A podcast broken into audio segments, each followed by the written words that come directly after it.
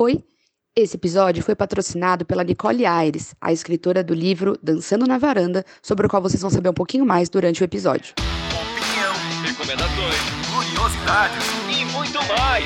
Está no ar mais um 30 Minutos, sua meia hora alucinógena de literatura.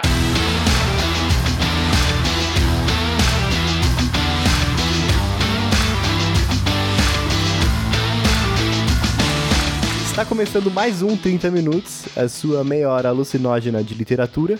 Eu sou o Arthur Marqueto e estou aqui com Vitor Reis, Cecília Garcia Marcon e Nicole Aires, uma escritora que a gente trouxe aqui. A gente vai ouvir um pouquinho dela para falar de vocês sobre literatura e saúde mental. Como é que esses dois temas se relacionam? Como um pode estar no outro? De que forma? É... Cecília, quer falar um pouquinho da produção desse episódio? Ah, eu quero. Vou lá então. Então, gente, a Nicole acompanha aqui o nosso trabalho há bastante tempo, né? É, é nossa madrinha há um tempão também. É uma, uma escritora, eu acompanhava antes o que ela escrevia de, de poesia. E aí ela fez né, a, a publicação né, do Dançando na Varanda, um livro sobre o qual a gente vai falar mais detalhadamente durante o episódio, que eu fiz, né? Aí ela me chamou para fazer a, a, leitura crítica do, do, projeto, pensando também nessa questão de que eu já tive, né, questões de tratamento com saúde mental também. Acho que tem uma, um ponto importante da gente pensar enquanto essas narrativas são ou podem ser importantes e de que forma ou também outros problemas que podem aparecer, né, de como pautas de saúde mental tratadas de uma maneira estereotipada, equivocada, podem acabar tendo o efeito contrário do planejado, que é, é tornar o assunto mais debatido ou, ou aumentar a sensibilidade em torno da temática, né? Então, nosso objetivo hoje é tanto fazer essa discussão sobre o papel da literatura nessa discussão, quanto falar sobre o Dançando na Varanda, da Nicole, e também fazer outras indicações aí para quem é, se interessar por leituras que tratem desse universo de uma maneira que a gente considera produtiva e bacana. E eu botei o filtro para trabalhar, porque aqui é assim, não vai ter sossego para ninguém, já diria alface do BBB 23. Não vai ter conforto para ninguém, vai trabalhar assim. Exatamente. Dei uma fatia de é, pão com margarina. A Cecília me tirou do porão dela para vir gravar esse podcast. Nicole, para quem tá ouvindo, apertou o play agora, quem é você? Nossa, já começa com essa pergunta filosófica. O que é a vida? Criança não filtra bem o que vai perguntar. então, gente, eu sou Nicole Aires, sou carioca, Sou professora de francês, doutoranda em literatura comparada e escritora. E lancei ano passado meu primeiro livro, Dançando na Varanda, sobre o qual a gente vai discutir aqui, que trata justamente da saúde mental, porque eu falo sobre. é autobiográfico, né? Eu falo sobre um episódio que aconteceu comigo, que foi muito simbólico. Em 2018, eu tive uma crise, eu fui parar num hospital psiquiátrico.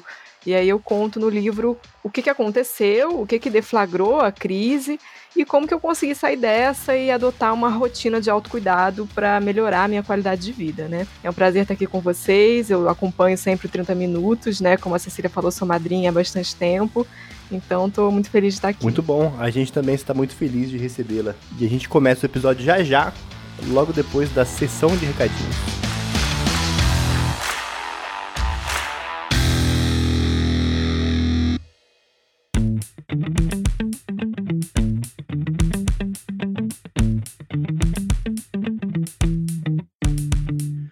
Bem, está chegando o dia de nós discutirmos sobre Solitário, o próximo livro do Clube de Leitura do 30 Minutos, que é um livro do Christophe Chabotet.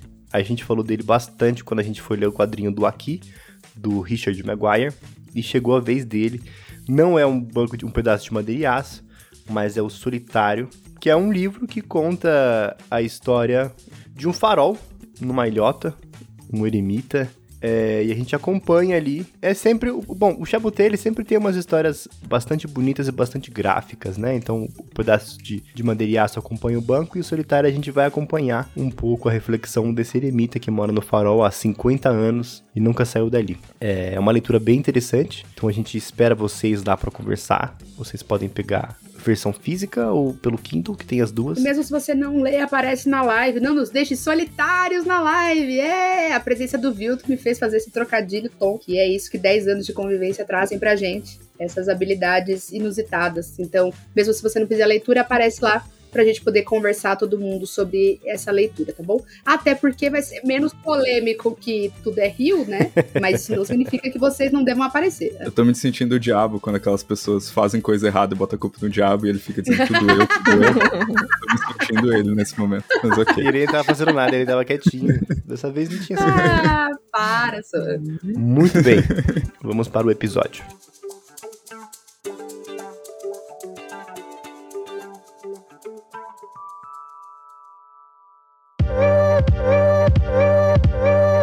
Acho que pra gente começar a falar desse tema, é importante ressaltar a dificuldade de trabalhar esse tema na literatura, né?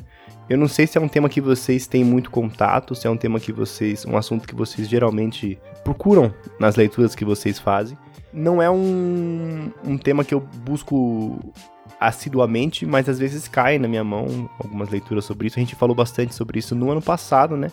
Que curiosamente a gente leu Esforços Olímpicos e Biblioteca da Meia-Noite no mesmo ano. E eram dois, dois livros que tratavam sobre depressão, de abordagens bem diversas. E eu queria saber um pouquinho de vocês dessa relação, se, se, essa, se esse assunto fica no radar, se vocês identificam alguns problemas ou dificuldades, de repente, maneiras erradas ou problemas que vocês já sentiram lendo essa leitura, pensando é, na experiência de vocês também. Vamos começar pelo Vilto, estava mais quietinho, e a gente vai seguindo. Cara, assim, ativamente, talvez hoje não seja uma coisa que eu procure. Mas na, na época até que eu escrevi o meu livro, era uma coisa que eu lia bastante, porque isso, vamos dizer assim, ressoava muito com o momento que eu vivia, né? Que eu tava com depressão. E, existia uma busca de livros, às vezes não necessariamente que a história tivesse isso, mas que o autor tivesse um histórico de. Né? Então eu acabava procurando esses livros. Inclusive, no Gato, tem um momento que cita vários livros que né, um cara ali que é procurado, ele, ele lê e todos eles têm isso em comum. Então, em, em algum momento, sim. Agora, assim, eu não lembro de um exemplo que eu tenha lido e que, ah, eu acho que ficou em um retrato complicado e tal. Assim, pelo menos na minha cabeça não me vem nenhum, assim, agora, assim, de cara. Mas é, eu, eu acho que, de modo geral, existe aquela coisa é, muito presente na cultura, né, de você é, usar palavras né, que você não deveria usar para, por exemplo, debochar das pessoas. Isso foi algo frequente né, na minha criação é, com amigos e que hoje eu posso fazer essa reflexão e eu não vou chamar uma pessoa de retardado, por exemplo. Né? Então, isso sim. Mas não foi algo que eu enxerguei tão ativamente na literatura. Eu não sei você, mas eu tive uma, um período da, da minha vida em que eu não, eu não buscava necessariamente saúde mental em relação a algumas questões de, sei lá, depressão, ansiedade, coisa desse tipo, mas eu procurava saúde mental também um pouquinho para estabilizar algumas questões de espiritualidade, de repente, que faziam parte também do momento em que eu vivia de que não era um bom momento, vamos dizer assim. Você acha que que em algum momento você fez uma busca parecida também, nesse sentido, não? Ah, de buscar espiritualidade quando eu deveria ter buscado saúde mental? Sim, provavelmente, várias vezes. Busquei Jesus, deveria ter buscado o terapeuta. É, é, eu acho que é bem cultural, né? Porra, demais. Porra, eu acho que eu reconheço vários momentos na minha vida em que eu fui conversar com pessoas que deveriam ter falado para eu buscar um psicólogo e não falar. É, não, não, não vou me estender muito, porque, enfim, né? Mas acho que sem dúvida, cara, sem dúvida nenhuma. Eu acho que tem uma coisa, né, que é a gente esperar de outros lugares respostas que eles não podem dar, né? Então, a gente esperar que a religião dê a resposta diante de um transtorno psiquiátrico, que pode ser químico ou resultante da sociedade capitalista que nos sobrecarrega e nos mata, né? É a gente esperar, em, outra, em contrapartida, entrando aqui no assunto, que a literatura também ocupe esse lugar. Não é o caso, né? Eu acho que como diria o Antônio Cândido, né? Se a gente pensar a literatura como um direito humano, o que a gente vai poder ter através da arte é a percepção do seu não isolamento de quem você é, de onde você está, de como isso é sentido, percebido em outras realidades, ou até mesmo você conseguir nomear as suas. Então, acho que o papel da literatura é importante ser delimitado também, porque senão a gente fica numa expectativa de que a literatura resolva problemas no mundo, a narrativa que ela contar. E isso não é correto, não é para isso, né? Senão não é a função, não é obrigação de um escritor criar uma narrativa que apresente a solução para a depressão no planeta Terra. Não é essa a função. E acho que é bastante espinhoso, assim, de tratar. Quando, tanto que quando eu fui tratar no, no meu livro, eu tratei na não ficção, narrando a minha experiência, como fez a Nicole. Eu não sei se eu conseguiria fazer isso como ficção. Não naquele momento, ainda não hoje. Talvez em um outro momento seja possível que eu consiga avaliar. O que mudou é que quando eu lia um livro que tinha um personagem depressivo ou com uma crise de ansiedade, antes de eu viver isso, era uma coisa. Hoje, quando eu leio, eu entendo isso de outra forma, porque foi um conhecimento atravessado pela experiência. Então, essa percepção também muda, né? Mas acho que é importante a gente entender que às vezes a gente é, se equivoca ao esperar de um lugar que ele nos dê algo que não é função dele. É, então, eu procuro um pouco é, esse tipo de literatura, observar isso até por causa do meu livro, né? Eu fui ler o livro de um colega que passou por uma questão muito séria, também foi internado e tal. E é um livro dos anos 80. Então tem, é muito politicamente incorreto, assim. Fala. É, é, chama é, alguém de retardado e fala que o outro é gay. E, enfim, é bastante politicamente incorreto, o que é uma pena porque o livro é muito bem escrito. E fala é, de uma situação muito grave que aconteceu com ele. Começou com uma dor de cabeça quando ele estava viajando para o sul do país. E aí depois aquilo foi se agravando até que ele, que ele foi internado no hospital psiquiátrico também. E o tratamento nos anos 80 era muito precário, né? Então ele sofreu muito e tal. Chegou a comer cocô, enfim. Passou. Ele conta tudo isso no, no livro e eu achei bem escrito, mas problemático por esse politicamente incorreto dos anos 80, né? Assim, mas apesar de que a gente pode situar historicamente, como uma amiga minha disse, que bom que a gente superou, tenta, né?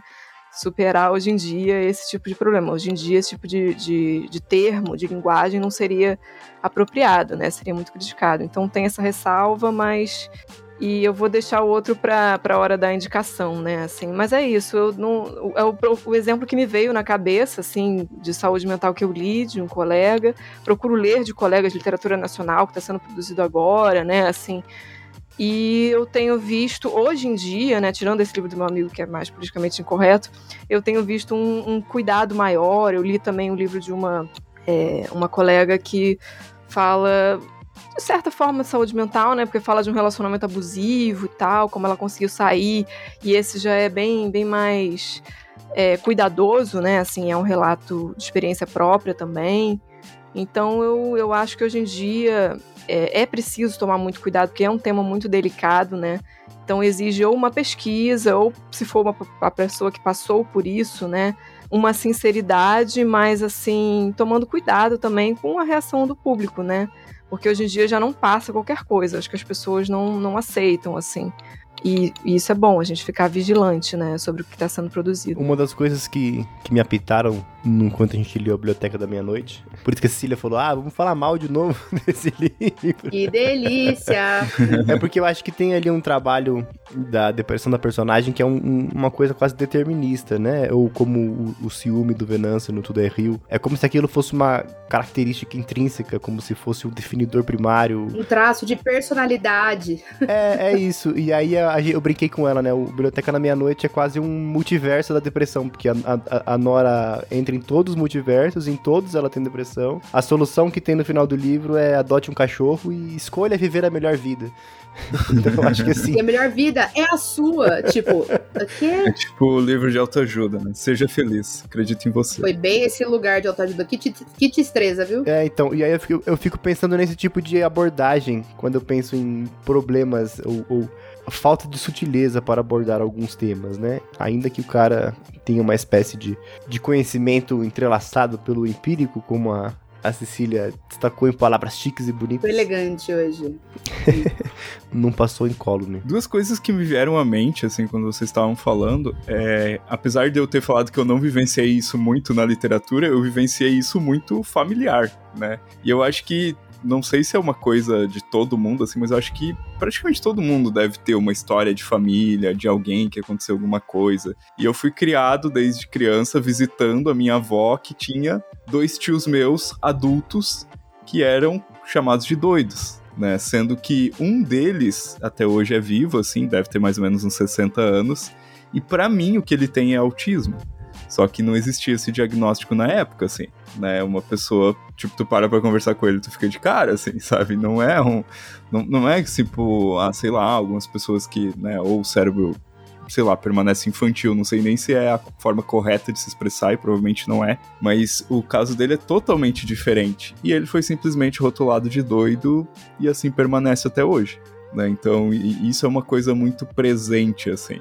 E um, e um outro retrato que eu lembrei, Arthur, é de uma série russa que eu tava assistindo, Cidade dos Mortos, e tem um momento que tem um menino que tem síndrome de Asperger. E a mãe dele é psicóloga, né? E eles vão num jantar e o cara é tipo. É tipo tiozão de direita, assim, que fica tirando sarro, pergunta as coisas de um jeito muito errado. E aí a mãe pega, tem uma hora que ela bate na mesa e, explica exatamente o que, que o filho dela sente, assim. Então eu achei uma representação muito legal nesse sentido, assim, porque representa os dois lados. Como a sociedade normalmente trata e, tipo, o que a sociedade deveria saber, vamos dizer assim, ou buscar saber para poder entender. Então, eu, eu acho que é, talvez esse seja o caminho para as narrativas, sabe? É, e é muito interessante isso que você falou, porque, sei lá, há pouquíssimo tempo a Mara me ensinou que, por exemplo, Asperger já não é um termo mais que se usa. Porque desde, sei lá, do começo do ano passado, ele passou a ser considerado um, é, transtorno de, de, espectro autista leve. É o TEA. É, não, não usa mais. Eu, eu descobri há pouquíssimo tempo.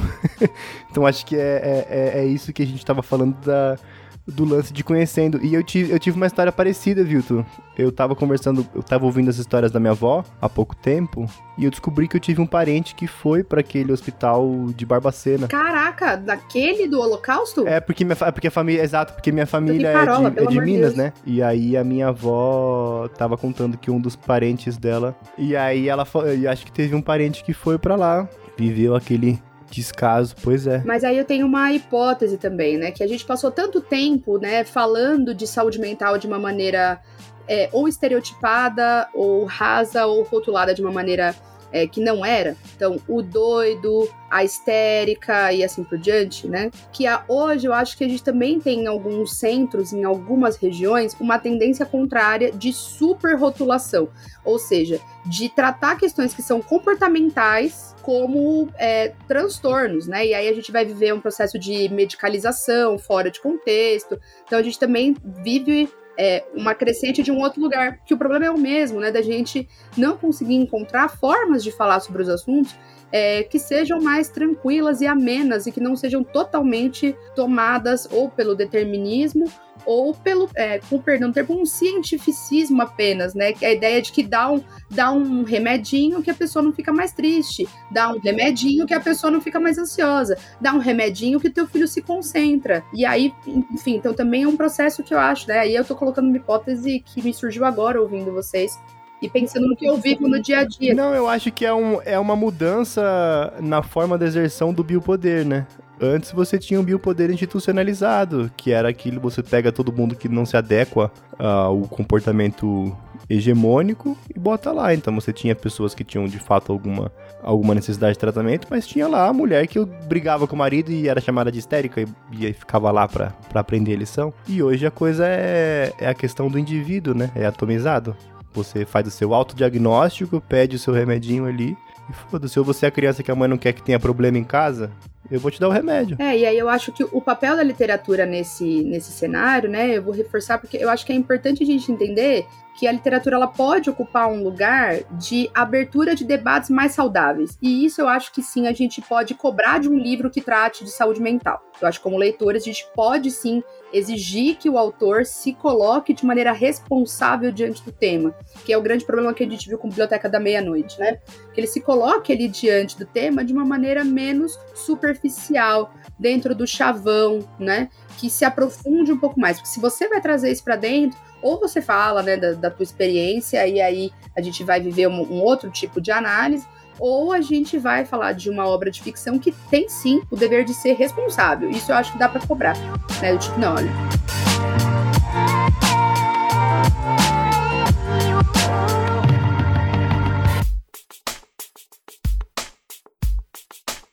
Fala, gente! Uma pausa breve, só para lembrar que você pode ser um dos padrinhos ou madrinhas do nosso programa. É só buscar o 30 Minutos lá no Padrim ou no PicPay, e o 30 sempre com os algarismos. A partir de 5 reais você já tem acesso a recompensas, e a partir de 10 você já pode curtir o Boteco Alucinógeno toda semana. Corre lá que vale a pena. Agora, vamos continuar o episódio.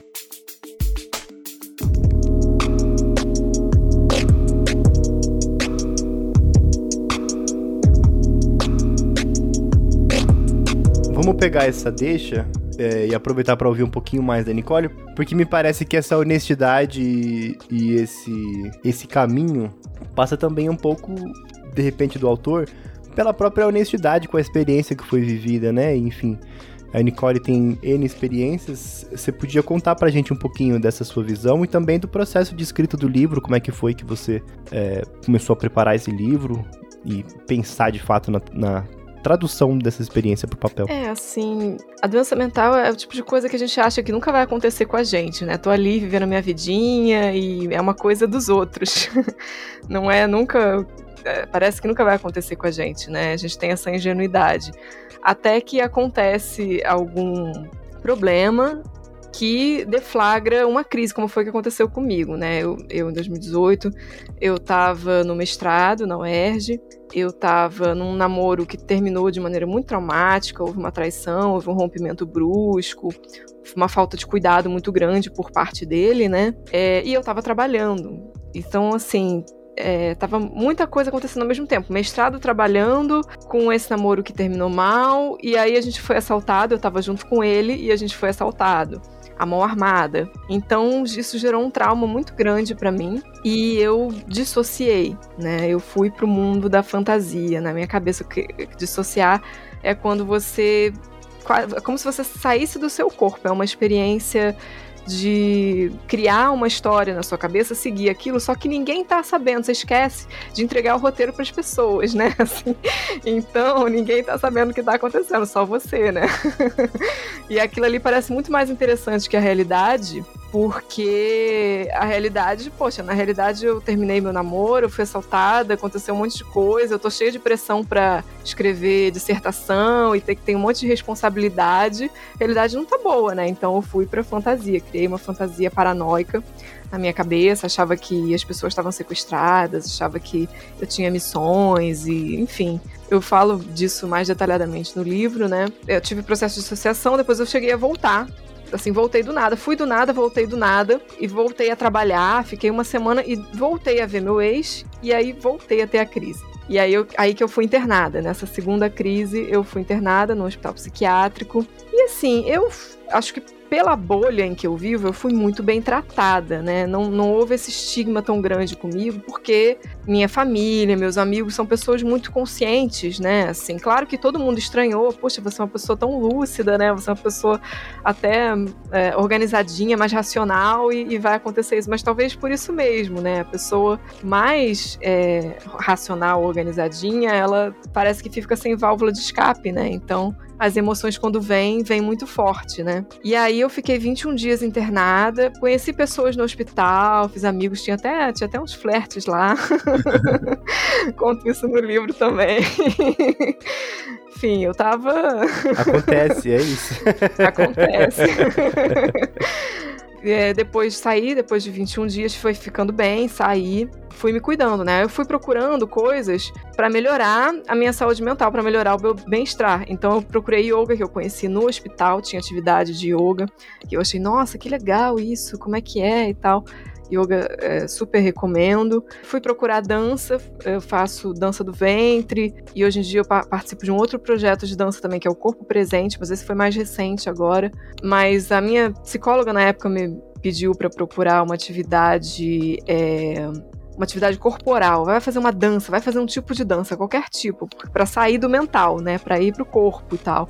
Aí eu procurei a dança do ventre, e tenho uma rotina de acordar, me alongar, meditar e tal. Faço chazinho para mim de noite. Tenho uma rotina de autocuidado hoje em dia, né? Assim. E o processo de escrever o livro, eu já queria escrever, eu já era escritora, né? Assim, já escrevia coisas em coletâneas e tal, poemas, contos. E eu queria escrever sobre essa experiência, né? Minha mãe sempre falava: você tem que escrever, você vai ajudar outras pessoas e tal. E em 2018 mesmo eu cheguei a eu cheguei a escrever um, uma espécie de crônica meio grande, assim, mais pequeno para um livro. Eu deixei guardado, né? Tentei publicar numa revista, não deu certo, deixei guardado. Ano retrasado, né? 2021, eu retomei esse projeto. Falei, agora eu, eu, eu quero eu quero escrever e tal. Aí comecei a escrever, encontrei o tom que eu queria, que apesar do tema pesado, é uma escrita leve, fluida, né? Eu procuro fazer isso com humor e tal, eu brinco com as coisas, né? Aí eu encontrei o tom que eu queria, falei, esse tom aqui tá, tá legal, vou, vou tal, e escrevi. Demorei uns dois, três meses para escrever, aí revisei, aí fui procurar editora para publicar e tal, e recebi um feedback bem positivo das pessoas, assim, as pessoas começam a me procurar para dizer todo mundo ou que já teve algum problema de doença mental ou que conhece alguém muito próximo que teve. Mas sempre tem uma história, todo mundo vem com uma história, não, porque meu irmão foi internado, porque eu já tive depressão, porque, enfim, tinha uma menina que me procurou para desabafar e e eu conversei com ela e pouco tempo depois ela foi internada, não sei. E ela me pediu, falou, tô com muito medo, vou ser internada, não sei o quê. E aí eu tentei conversar com ela, mas não sei o desenrolar, né? Assim, se ela foi internada, deve ter sido, né? Porque deve ter perdido o acesso à internet. Mas assim, eu fico feliz de, de ajudar as pessoas, de ter esse diálogo com as pessoas. E eu não senti esse estigma tão forte por causa da minha bolha. Eu tenho convivo com pessoas muito assim muito legais, muito conscientes, né? Então, eu não até hoje não ninguém nunca me chamou de doida ou até hoje não não aconteceu de assim, eu não, não para mim não é um problema o estigma. E eu também não tenho problema nenhum em falar abertamente sobre isso, até porque eu escrevi o livro, eu tenho que falar, né? Então, assim, é, por mim tá tudo certo, faz parte de quem eu sou e eu tô me tornando uma pessoa melhor e sabe? É, faz parte. Acho que tem que ter esse diálogo. Bacana. Ceci, você chegou a fazer a leitura do livro antes de nós todos, né? Como é que foi? É, eu fiquei. É bastante envolvida ali com a, com a, leitura, né? Acho que dos pontos ali do, dessa trajetória da, da, da Nicole, né? O que eu, que eu apontei para ela que eu achava que era o, o, ponto forte, o que eu acho que é o ponto forte do, do livro dela, é exatamente o fato de que a gente consegue é, visualizar o que é um paciente psiquiátrico fora do estereótipo da clínica. Então, pensar que essas pessoas são pessoas lá dentro em tratamento e que elas existem, que elas têm desejos, que elas têm pensamentos, que elas têm ali, em alguma medida, certa possibilidade de agenciamento, de falar o que elas querem, o que elas pensam, né? E também da gente conseguir pensar um tipo de clínica e um tipo de tratamento um tipo de ajuda. Porque senão a gente vai para sempre viver uma ideia de não buscar essa ajuda, que pode ser uma intervenção necessária, por medo de que a gente esteja o tempo todo preso lá no manicômio, no holocausto brasileiro. Então, acho que tem esses dois elementos que eu acho que são é, trazidos com bastante clareza e que são muito importantes, né, no Dançando na Varanda, né?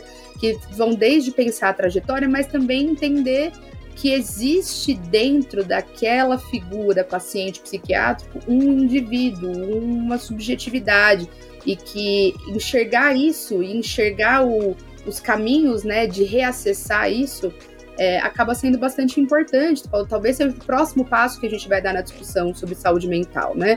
Relegitimar a figura que tem o transtorno mental enquanto pessoa capaz né? Ela pode ser uma pessoa que precisa de ajuda, de apoio, mas ela não é uma pessoa, não é uma pessoa é, que é menos pessoa, é desinfantilizar até. Eu acho que existe às vezes essa tendência, né, de infantilizar o paciente de saúde mental no jeito de falar, na proposta de tratamento, e acho que a, a discussão, se caminhar para esse outro lugar, é, já seria um passo importante. Eu acho que é o, o que eu mais gosto ali da discussão, é, que é levantada a partir do, da, da vivência da Nicole, assim.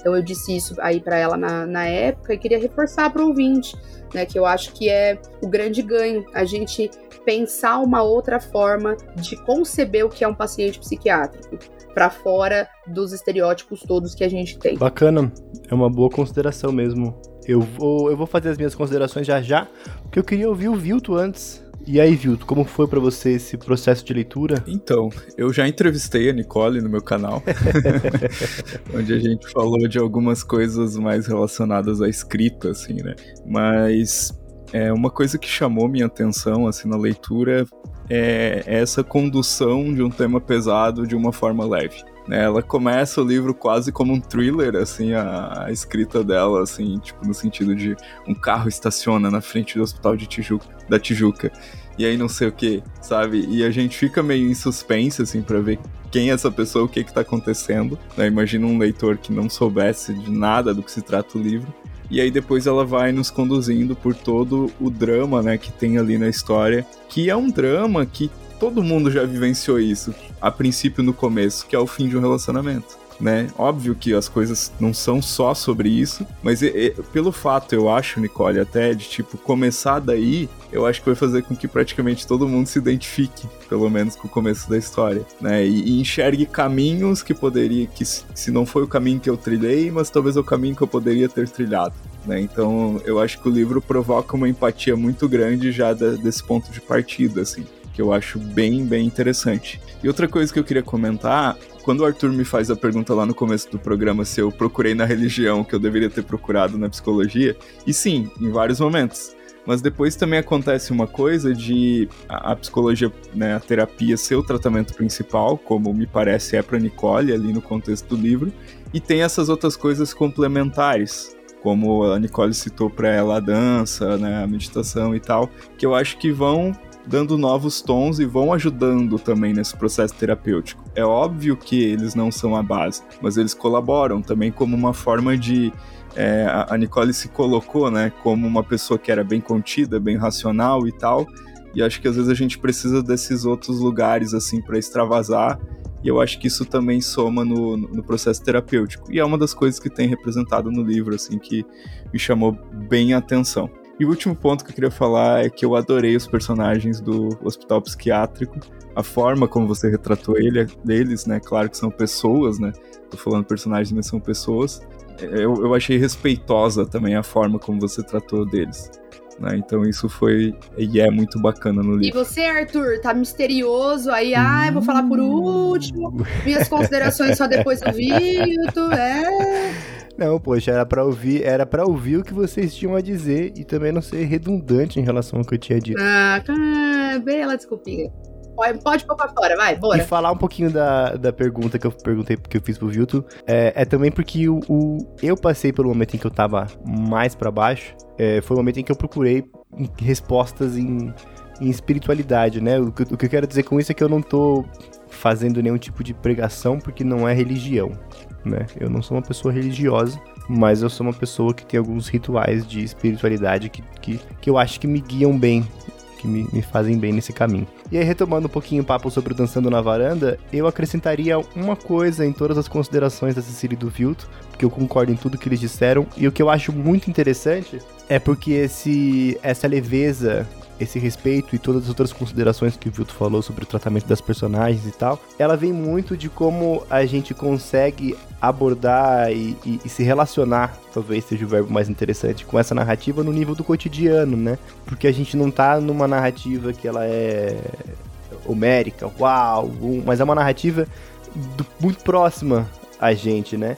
Inclusive eu lembrei bastante do processo de escrita do livro que foi mais uma vez com a Babi aqui em casa é, porque ele tem um tom parecido, e eu achei muito interessante é, a maneira com que você fala um pouco, né, desse cotidiano, alguns pequenos rituais, ou como, como algumas coisas ela quebra a rotina e volta para a rotina, ou você vai estabelecendo ritmos novos. Eu acho que a, a, a, escolha de colocar a narrativa nesse nível cotidiano, não de fazer uma.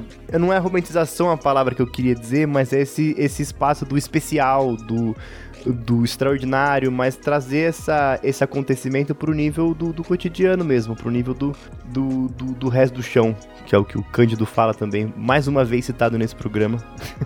O homem tá que tá, hein? É, inclusive, eu queria fazer uma pergunta para você, porque eu achei muito interessante o uso da música que você faz entre os capítulos, né? Então aparecem várias músicas e tal, e eu queria saber como é que foi a relação dessa, dessas músicas nesse período, eram músicas que você ouvia no período do livro? Foram músicas que surgiram depois, enquanto você escrevia? Ou uma playlist que você fez específica? É, surgiu, mas na época que eu tava escrevendo, né? Eu achei que tinha a ver, porque como o título é Dançando na Varanda, e eu realmente dançava na varanda com as outras pacientes da ala feminina, né, lá no hospital, daí vem o título, eu achei que caberia colocar músicas, né, e aí eu fui escolhendo músicas de acordo com os capítulos. Foi surgindo, assim. Eu boto Balada do Louco, né? Eu boto Brincar de Viver, é a última é, Me Curar de Mim, que a, a, letra é muito bonita e tem tudo a ver com o processo também, eu vou escolhendo de acordo com o tema do capítulo, né? Eu fui escolhendo de acordo com o tema do capítulo. Não, sim, eu, eu perguntei porque eu achei exatamente isso. Eu achei que fez bastante sentido com a proposta do livro, com o dançando, com as coisas que você narra. E aí eu por isso a dúvida, se, se eram músicas que vocês já, já tinham vivido durante esse tempo e você só organizou o melhor espaço ou se surgiu depois. Mas muito legal. Acho que grande, a grande vantagem do livro é tudo isso que eles disseram mesmo, porque a, é uma coisa em que a gente se relaciona, né? Eu acho que isso é o mais interessante. E é um processo bastante honesto, que é o que eu acho que, que valoriza e que faz com que alguns temas sejam tratados com respeito em relação ao que a gente está falando aqui agora, né? Porque quando a gente trabalha histórias verídicas e o leitor sente aquele, aquele pontinho de putz, isso aqui não é exatamente honesto, isso aqui tá retrabalhado para ficar bonito, ou isso aqui tá retrabalhado para é, acaba enfraquecendo a narrativa, né? Que é uma coisa que não acontece aqui. Então acho que é uma é uma, uma narrativa muito importante para evidenciar e discutir algumas coisas. Que coisas são coisas que a Cecília já disse, então eu não, não vou me repetir. Você pode encerrar a sua fala, Arthur, com uma frase que é: Eu não vou dizer porque a Cecília, pra variar, está coberta de razão. essa é a frase que você tá procurando. É você quer finalizar a sua fala e tá faltando essa inspiração, mas eu tô te ajudando aqui. É isso, então é isso. Eu, eu não preciso re repetir o que a Cecília disse, porque mais uma vez a Cecília está certa.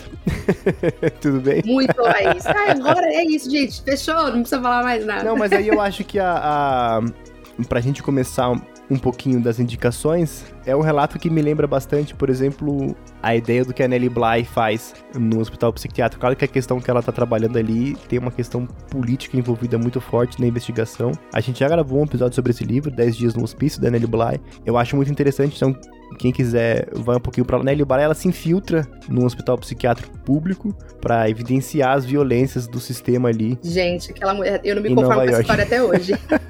e ela nem precisou fazer muita força, né? Ela só fingiu e o médico falou: "Vambora". Gente, isso aí para ter dado bosta era muito fácil. Nossa senhora. É, mas eu acho que vai um pouco nesse caminho, porque também é um livro de memória, também é um livro de, de é, não ficção, que vai falar um pouquinho sobre é, esses espaços de tratamento. E claro que os dois são enfoques bem diferentes, bem distantes. Mas ainda assim eles carregam essa, essa pitada de honestidade, eu acho que são bem parecidos. É, e vamos começar as indicações depois de mim, então, ouvindo a Nicole um pouco. Se você teria alguma outra indicação pro ouvinte. Assim, eu queria dizer que eu gostei muito, foi importante para mim ter lido o livro da Cecília, O Tarja Preta.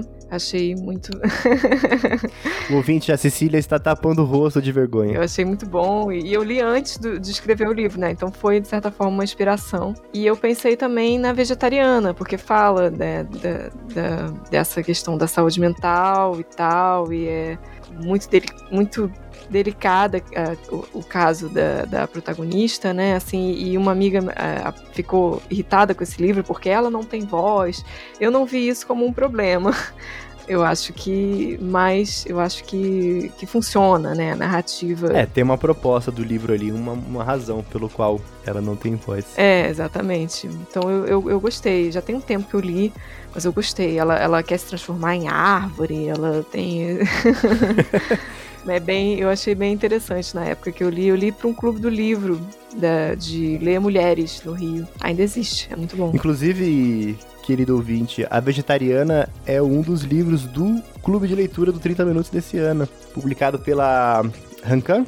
É da Rancan esse? É da Rancan. Ele vai, vai tratar a história dessa mulher que começa a refletir sobre a vida e a alimentação começa nesse pensamento da, da vegetariana e começa a progressivamente ficar cada vez mais complicado, complexo. Até esse momento em que a Nicole citou da árvore. Né? Uma narrativa bem interessante, é curtinho. É muito bom. Ótima indicação. Cecília, e você, o que é o Tarja Preta? Antes da sua indicação, conta a sinopse desse livro pro ouvinte. Ai, gente, então, ah, foi um delírio coletivo aí que aconteceu.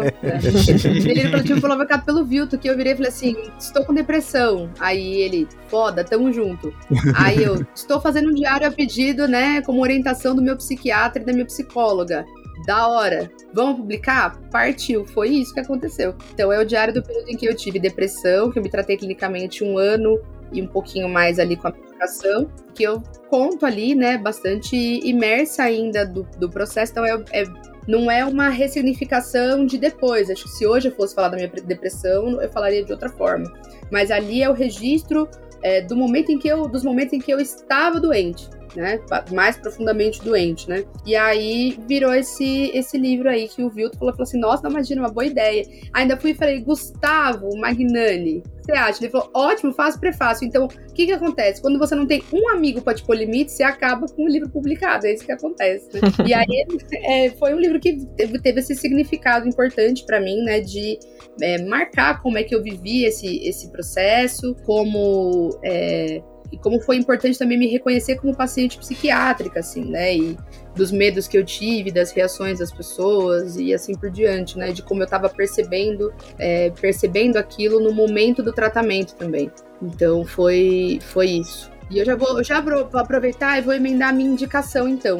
Tá? A gente tem um outro cast aqui que vale, né, de um dos meus livros favoritos, que foi inclusive a minha primeira tatuagem, os meninos que o pessoal tá vendo aqui, que é a Figueira da Silvia Plá é, que é o, a redoma de vidro, né, que vai tratar também, né, de fazer um, um, um recorte ali de como era esse tratamento para depressão ali ainda na metade do século XX, ou seja, para a gente ver como não é tão distante a realidade de eletrochoque e tudo mais, né? Então recomendo ouvir porque o episódio ficou super, super especial. E o outro livro, eu até deixei separado aqui para ele ver, é o do que eu li recentemente, é do Henrique Marx Samin, uma Temporada no Inferno, né? Da editora Malê. Vocês já ouviram falar? Da editora, sim. Da editora Malê. A editora é muito foda. Recomendo qualquer coisa da Malê. Exatamente, eles têm uma curadoria impecável, publicam artistas, artistas pretos, né? E eu fui como que foi a compra desse livro, né? Tipo, eu fui e comprei o livro porque estava na minha cara na feira da Unesp aqui online né? E ele vai tratar, né, de, de falar a capa é o Lima Barreto, e ele vai tratar de falar assim, né, da, da ali um pouco do Hospital Nacional dos Alienados, né?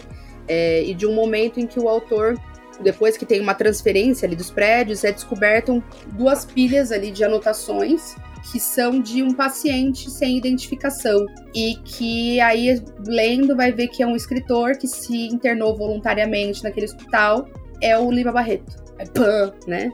Então aí é fragmentado ali dentro dessa lógica, né? Que vai falar tanto da vida do Lima Barreto, como também pegar esse período ali, né? Dessa vivência manicomial dele ali, e do quanto isso foi violento, quanto havia de racismo na forma como o Lima foi tratado e assim por diante.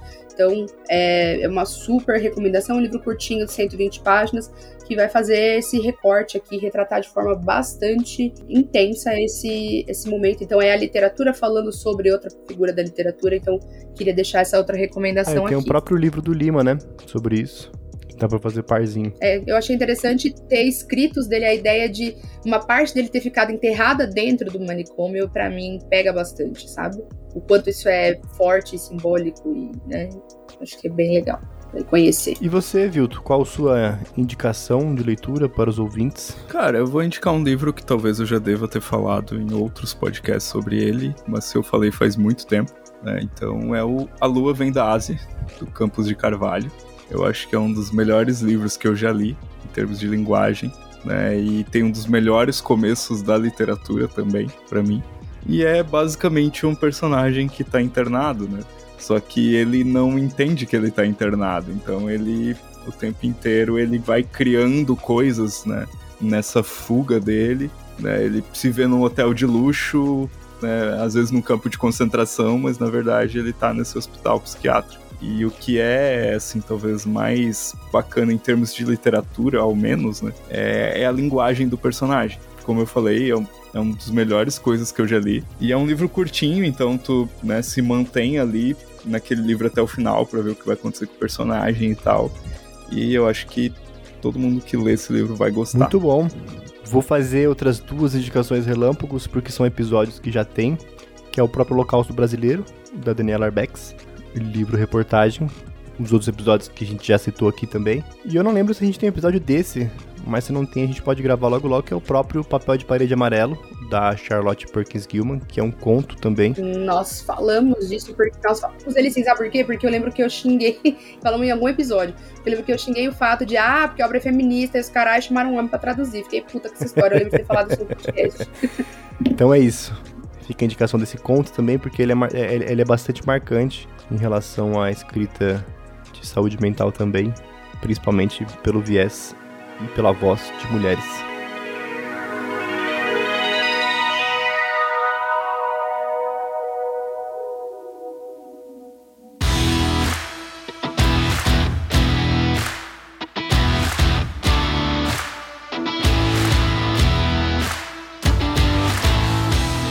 Antes da gente encerrar, efetivamente, Nicole, a pessoa que quiser descobrir o seu livro, acompanhar um pouco mais sobre as coisas que você escreve, destrinchar a sua alma da escrita, onde ela pode te encontrar, quais são os endereços e os caminhos? Pode me encontrar principalmente no Instagram, arroba Sentimentos em Compotas, lá eu publico todas as novidades, agora tem, vou lançar um livro de poemas também, então é, pode entrar em contato comigo se quiser o Dançando na Varanda autografado, ou então pode comprar pelo site da editora Flive, Flive com Y. A gente vai colocar o link aqui embaixo, né? Então você que está escutando no Spotify ou em qualquer outra plataforma, no site, aqui embaixo da descrição tem o link para você comprar o livro da Nicole, tá bom? É isso. E se você quiser apoiar o nosso trabalho aqui no 30 Minutos, você já sabe. 30 min, ou no PicPay ou no Padrim, só procurar a gente lá. Que a partir de 5 reais você já tem benefícios e apoia a manutenção do podcast. E se você não puder firmar esse compromisso mensal fixo, o que, que a pessoa pode fazer, Cecília? A pessoa pode fazer o quê? Um Pix de qualquer valor, tá? É, qualquer Pix ajuda o trabalho aqui a se, se manter funcionando. Né? Então, Pix de um real até infinito, como diria ele, o rei do camarote, o maior rico tonto, o símbolo, o ícone, tá bom? Fiquei muito contente que pessoas responderam minha caixinha no Instagram citando isso. Significa que tem gente ouvindo até o final do podcast. Retenção lá em cima, maravilhoso, tá bom? É, o Pix pode ser feito por e-mail, pix.30min.com.br. O 30 são sempre os, os algarismos 3 e 0. Seja alguns centavos, seja mil reais, se você tiver muito disponível. Tudo isso ajuda o projeto a continuar se mantendo e é isso que a gente quer, continuar oferecendo conteúdo de graça para todo mundo, tá bom? É isso. Fica o nosso agradecimento aos apoiadores Premium, Diniz Bortolotto, Gabriela Valentim, Kellyanne Cristina da Silva, Maria Bela Beatriz Catelan Cunha, Thelma Cobori, Renato Oliveira Lamonier Ribeiro, Marlon Berkenbrock, Lucas Brito Silva e Bruna Cabral. E claro, um agradecimento para Nicole, que veio gravar aqui com a gente hoje. Muito obrigado por gravar com a gente. Valeu, gente. A honra foi toda minha. Que bom e parabéns pelo livro. Vamos torcer para continuar tendo cada vez mais gente interessada na compra e para conhecer a sua história e conhecer tudo isso que a gente comentou aqui, viu? Muito obrigado e tchau, tchau. Muito bem. Posso só acrescentar uma coisa, Arthur? Pode, eu tô tossindo. Meu Deus do céu. Manda bala. Podem ser as últimas palavras que o Arthur vai escutar, viu? Tu capricha.